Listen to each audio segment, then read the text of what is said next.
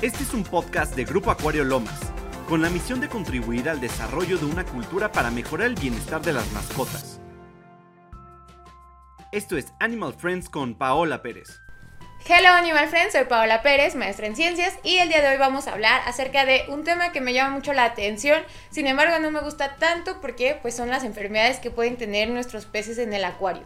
Y pueden ser causadas por un montón de cosas, empezando desde la mala alimentación, el lugar donde obtienes el agua, eh, algunos cambios que no estás realizando bien para hacer el mantenimiento, eh, algunos otros pueden ser que incluso ya vengan desde los acuarios donde lo, lo adquiriste y cuando lo pasaste a tu nuevo acuario, pues detonaste todo para que pudiera ser eh, incitado el microorganismo o el agente infeccioso que lo trae. Y por eso vamos a intentar hablarte un poquito más de ello para que eh, espero puedas identificar al final del video qué enfermedad tienen o cómo podrías llegar a tratarlo o identificarlo para prevenirlo previamente a que lo tengan. Empezaré comentándote que existen síntomas que son como tal eh, evidentes para poder identificar el agente causal y algunos otros son síntomas que nos dan cierta idea por dónde es nuestro camino para la curación y son principalmente los de actitudes. Eh, por ejemplo, te digo que los síntomas de conducta, por ejemplo, restregarse contra rocas y plantas, van principalmente por parásitos. Literalmente los peces creen que si se rascan con algo se van a quitar el parásito. Eh, también tener cuidado en esa parte de comportamiento. Si llegan a saltar continuamente, a menos que lo hayas entrenado para eso, sí lo pueden hacer, que no debería ser correcto. Por eso siempre ponle una tapa a tu pecera para que no salten fuera de ella pero si no los has entrenado para eso, las toxinas podrían hacer que ellos quieran salir de esa agua. También si ves que salen constantemente a tomar aire literalmente fuera del agua, es porque puede que el agua esté muy caliente para ellos y el oxígeno no esté siendo el adecuado para que ellos puedan estar pues respirando adecuadamente. También la temperatura muy baja puede ayudar a que o beneficia a que ellos no sean tan activos como deberían, también tener cuidado con eso. El pH demasiado ácido también eh, permite que las bacterias nitrificantes no crezcan y por ende no se estén eliminando correctamente los nitritos y los nitratos que están en el acuario y esto nos puede desencadenar eh, pues en general infecciones múltiples, ya sean ocasionadas por virus, hongos, parásitos o enfermedades múltiples de varios agentes.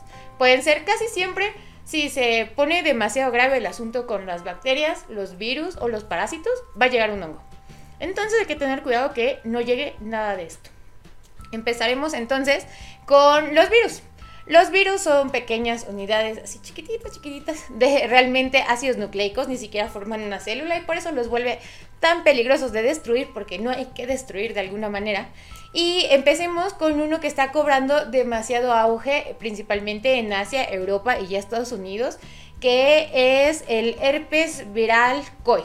Básicamente afecta, obviamente por el nombre, aquellas carpas doradas y COI porque llega a sus sistemas, son muy buenos para invadirlos a ellos y me parece bastante interesante este virus porque resiste desde los 18 hasta los 28 grados centígrados y básicamente es todo lo que podemos abarcar para tener a nuestras carpas. Incluso si intentáramos hacer ahí algo con la temperatura de subirla demasiado para eliminar a este virus, vamos a terminar afectando a nuestro pez. Entonces también hay que tener cuidado y te recomiendo mucho antes de querer tratar a alguno de tus peces o a tu acuario completo con algún tipo de mm, curación o tratamiento térmico, te asegures que entra en el rango de que lo soporten, porque si no puedes dañarlos de verdad demasiado y puede que más que curarlo, pues ayudes mucho a que fallezca. Entonces, mejor evitemos este tipo de cosas a menos que estés muy consciente de la temperatura en la cual están eh, pueden soportarlo y en cual ya su sistema comienza a dejar de ser funcional. Ahora nos movemos a otras que no me gustan, pero pues hay que hablarlas, que son las bacterias. Y digo, no me gustan porque causan enfermedades muy malas para los peces y para nosotros, pero son muy buenas en microorganismos, son muy resistentes y por ende hay que verificar que no lleguen a nuestro acuario. Tenemos aquellos como los que no son no tuberculosos y los que sí son tuberculosas, obviamente. Eh, los de tuberculosis, vamos a notar un cierto sintomatología muy especial que es el hundimiento de la vejiga y vamos a notar que en el abdomen va a ser demasiado, demasiado plano. Incluso podemos llegar a notar que la columna vertebral se les va a ladear porque no tienen la fuerza necesaria en la parte abdominal como para que en el movimiento de nadar se mantengan con fuerza. Entonces, eh, de esa manera hay que comenzar a cuidarlos. Después vamos a tener otra que se puede llegar a confundir con el mal de la vejiga natatoria, que es la hidropesia. La hidropesia como tal es la retención de líquidos y es causada por la obstrucción intestinal o por algún daño en el riñón. Lo que vamos a diferenciar de una de otra es que en esta se van a comenzar a eh, exaltar de alguna manera las escamas, viéndose como una pequeña piña inflada. Eh, hay que tener bastante cuidado porque esta enfermedad también tiene algunos otros sintomatologías como son los ojos saltones y estos sí pueden llegar incluso a tener pérdida de alguno de los ojos porque pues demasiado aire, entonces hay que tener cuidado con eso. ¿A quiénes afecta más? Principalmente a los molis y sin duda afecta muchísimo a las carpas en general, tanto koi como goldfish. Entonces tener cuidado con las bacterias por esto. También, como te mencioné, tenemos otro mal que es, ah, bueno, este es causado principalmente por aeromonas y Mycobacterium. También Mycobacterium es causante de Em, otra enfermedad bacteriana que es la septicemia hemorrágica. Esta también puede ser causada por un virus y se parece bastante a lo que te acabo de mencionar, agregándole que tiene enrojecimiento en la parte de las aletas en general, lo que puedes causar o puedes visualizar como puntos rojos, literalmente se ve como si le hubiera salido sangre y se ve en el interior del cuerpo, no tanto por fuera como por las escamas. Ten cuidado cuando pase esto, ¿vale? También eh, te mencionaba lo del el mal de la vejiga natatoria y esta es principalmente causada porque sobrealimentamos a nuestros peces. ¿A quién les da muchísimo? Aquellos que carecen de estómago, como lo vimos en un capítulo con los goldfish, por supuesto, y algunos otros que suelen eh, alimentarse, o mejor dicho, sobrealimentarse. En general, su tratamiento para esto es dejarlos de alimentar cuatro días para que literalmente todos sus intestinos se limpien, hacerles un baño de sal.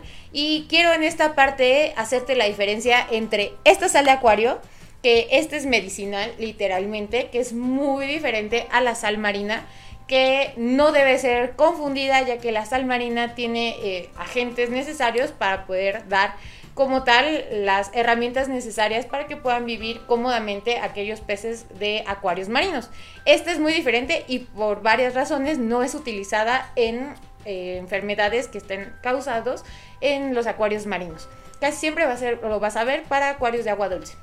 Pero bueno, regresando a esto, después de que veamos que eh, funciona, podemos llegar a regresar a nuestros peces a la pecera comunitaria y obviamente medirnos en, en el alimento que le demos, pues hay mucha gente que agarra así el puñito completo y le avienta sus peces y ya, y se va. Lo correcto es, una, verificar que tus peces en tres minutos se coman todo lo que le diste, porque no tiene que quedar el alimento. Y dos, es que si no puedes hacer esto, te recomiendo mejor que lo que programes como tal una vez nada más el alimento en todo el día. Por si se quedan con hambre, busquen un poco la parte del fondo o busques alimento que no tenga que o tenga un hundimiento muy lento si comen obviamente arriba o en la superficie y si comen en el fondo pues no tendrías que tener problema con esto pero evita la sobrealimentación de verdad les causa muchos males pasándonos a otros que no me gustan nada, de verdad nada, porque en todas las especies nos causan un montón de cosas bien incómodas, son los ectoparásitos. Y dentro de ellos vamos a hablar la enfermedad de punto blanco. Te menciono que muchas personas dicen que el lich es tanto de agua dulce como de agua, bueno, para acuarios de agua salada. Sin embargo, lo causan dos diferentes parásitos, el de agua dulce y el de agua salada pero a los dos los vamos a identificar como pequeños puntitos blancos, tal cual como le decía su nombre, por todas las aletas y estos pueden llegar a medir incluso hasta un milímetro. En comportamiento principalmente va a ser la inapetencia, va a ser eh, un comportamiento letárgico, también vamos a visualizar que se rascan con alguna decoración de nuestro acuario. Sin embargo, lo más ideal a veces es solamente subir la temperatura. Eh, Lich no sobrevive a partir de los 24 grados para arriba. Entonces, para empezar, si son tropicales tus peces y los tienes bien cuidados con un calentador que los tengas en 26, 27, estoy segura que no les tiene que dar itch porque no es necesario ponerle nada porque itch no va a proliferar ahí. Sin embargo, para aquellos que tienen temperaturas más frías como los goldfish, eh, yo sí podría darles, de hecho les da bastante. Y lo que podemos hacer eh, básicamente es tener precaución con esto. También se pueden dar terapias de temperatura. Y si no, por ahí hay algunos medicamentos especiales con verde de malaquita que nos van a permitir combatirlo. Igual para agua salada. Ahora también con los que llegan a confundir mucho es con odium, que también puede ser eh, la enfermedad de Velvet o la, la, conocen como enfermedad aterciopelada. Esto también son puntitos blancos así muy muy muy chiquitos, pero a diferencia de los dos parásitos anteriores que te hablé, estos eh, son tan diminutos que no pasan del 0.1 milímetros. Entonces se ven y se, eh, están por todo el cuerpo, principalmente branquias. Entonces se comienza a notar luego, luego que comienza a tener una deficiencia como tal en la respiración y vamos a visualizar lo que les crece por todo el cuerpo, no necesariamente en aletas y, eh, o en el dorso como los otros dos. Entonces tener cuidado, a estos eh, casi siempre los suelen combatir con eh, sulfato de cobre, sin embargo ya hay muchas especies que llegan a ser muy, muy, muy resistentes al sulfato de cobre, pues lo utilizan así, deliberadamente, y ya no hace, ya no hace efecto.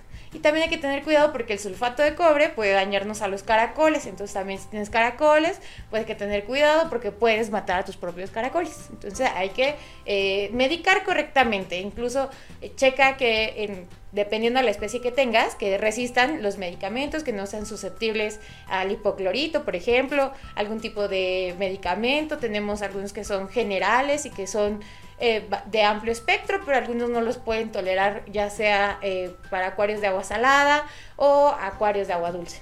Lo que sí siempre te voy a recomendar es de que si en tu filtro se encuentra el carbón activado hay que quitarlo porque el carbón activado es muy bueno para atrapar un montón de sustancias, incluyendo obviamente el medicamento. Entonces si no lo quitas, lo que vas a hacer es pues dar medicamentos así, sin, sin más y no va a resurtir el efecto que tú quieres que pase. Ahora bien, te voy a hablar de los hongos, que son principalmente causados por, bueno, les mencionan o se dicen saprolegnias, también eh, muy causados por aeromonas, pero hay que checar principalmente porque los hongos, casi todos los que causan una enfermedad en peces, es porque tenían una enfermedad ya eh, previa, ya sea por bacterias, por un sistema inmune reducido, por mala calidad de agua, también porque se da mucho la interacción como llegué a mencionarte por ahí con betas o con goldfish que los metes eh, especies con otra especie que no deberían de estar y no tanto porque se lleven mal se caigan mal, sino simplemente porque unos son tropicales y otros son de aguas frías y los pones y tú dices, bueno, lo pongo a mitad de temperatura entre unos y otros, pero ni unos están cómodos ni otros están cómodos. algunos les gusta atacar literalmente a otros que naden o que tengan algún tipo de aleta vistosa y esta causa una herida, su herida a la vez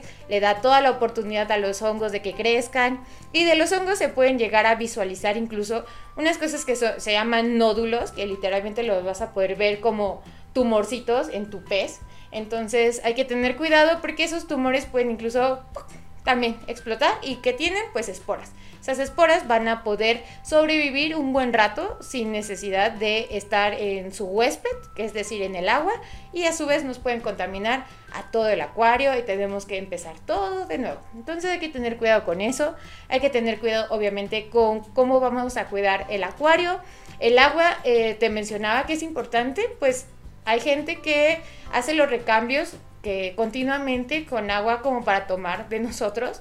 Sin embargo, las nuestras están muy duras. Las que tomamos nosotros son aguas que llegan a, o suelen estar un poco más duras de, de, lo normal o para ellos. Y obviamente cuando se va dando el ciclo del agua literal, lo que va a hacer es concentrar más un poquito el, pues las sales y lo que vas a producir también es de que le des un factor para que ellos no tengan el sistema inmune adecuado y obviamente se enfermen.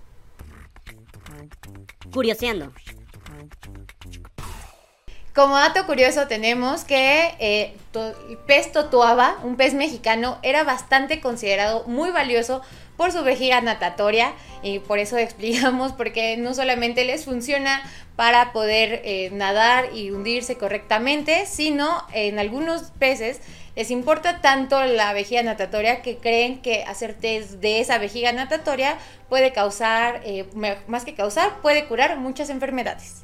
Esperamos que este podcast te haya gustado. Recuerda seguirnos y compartirlo y comentar en nuestras redes sociales oficiales los temas que quieras aprender de tus mascotas.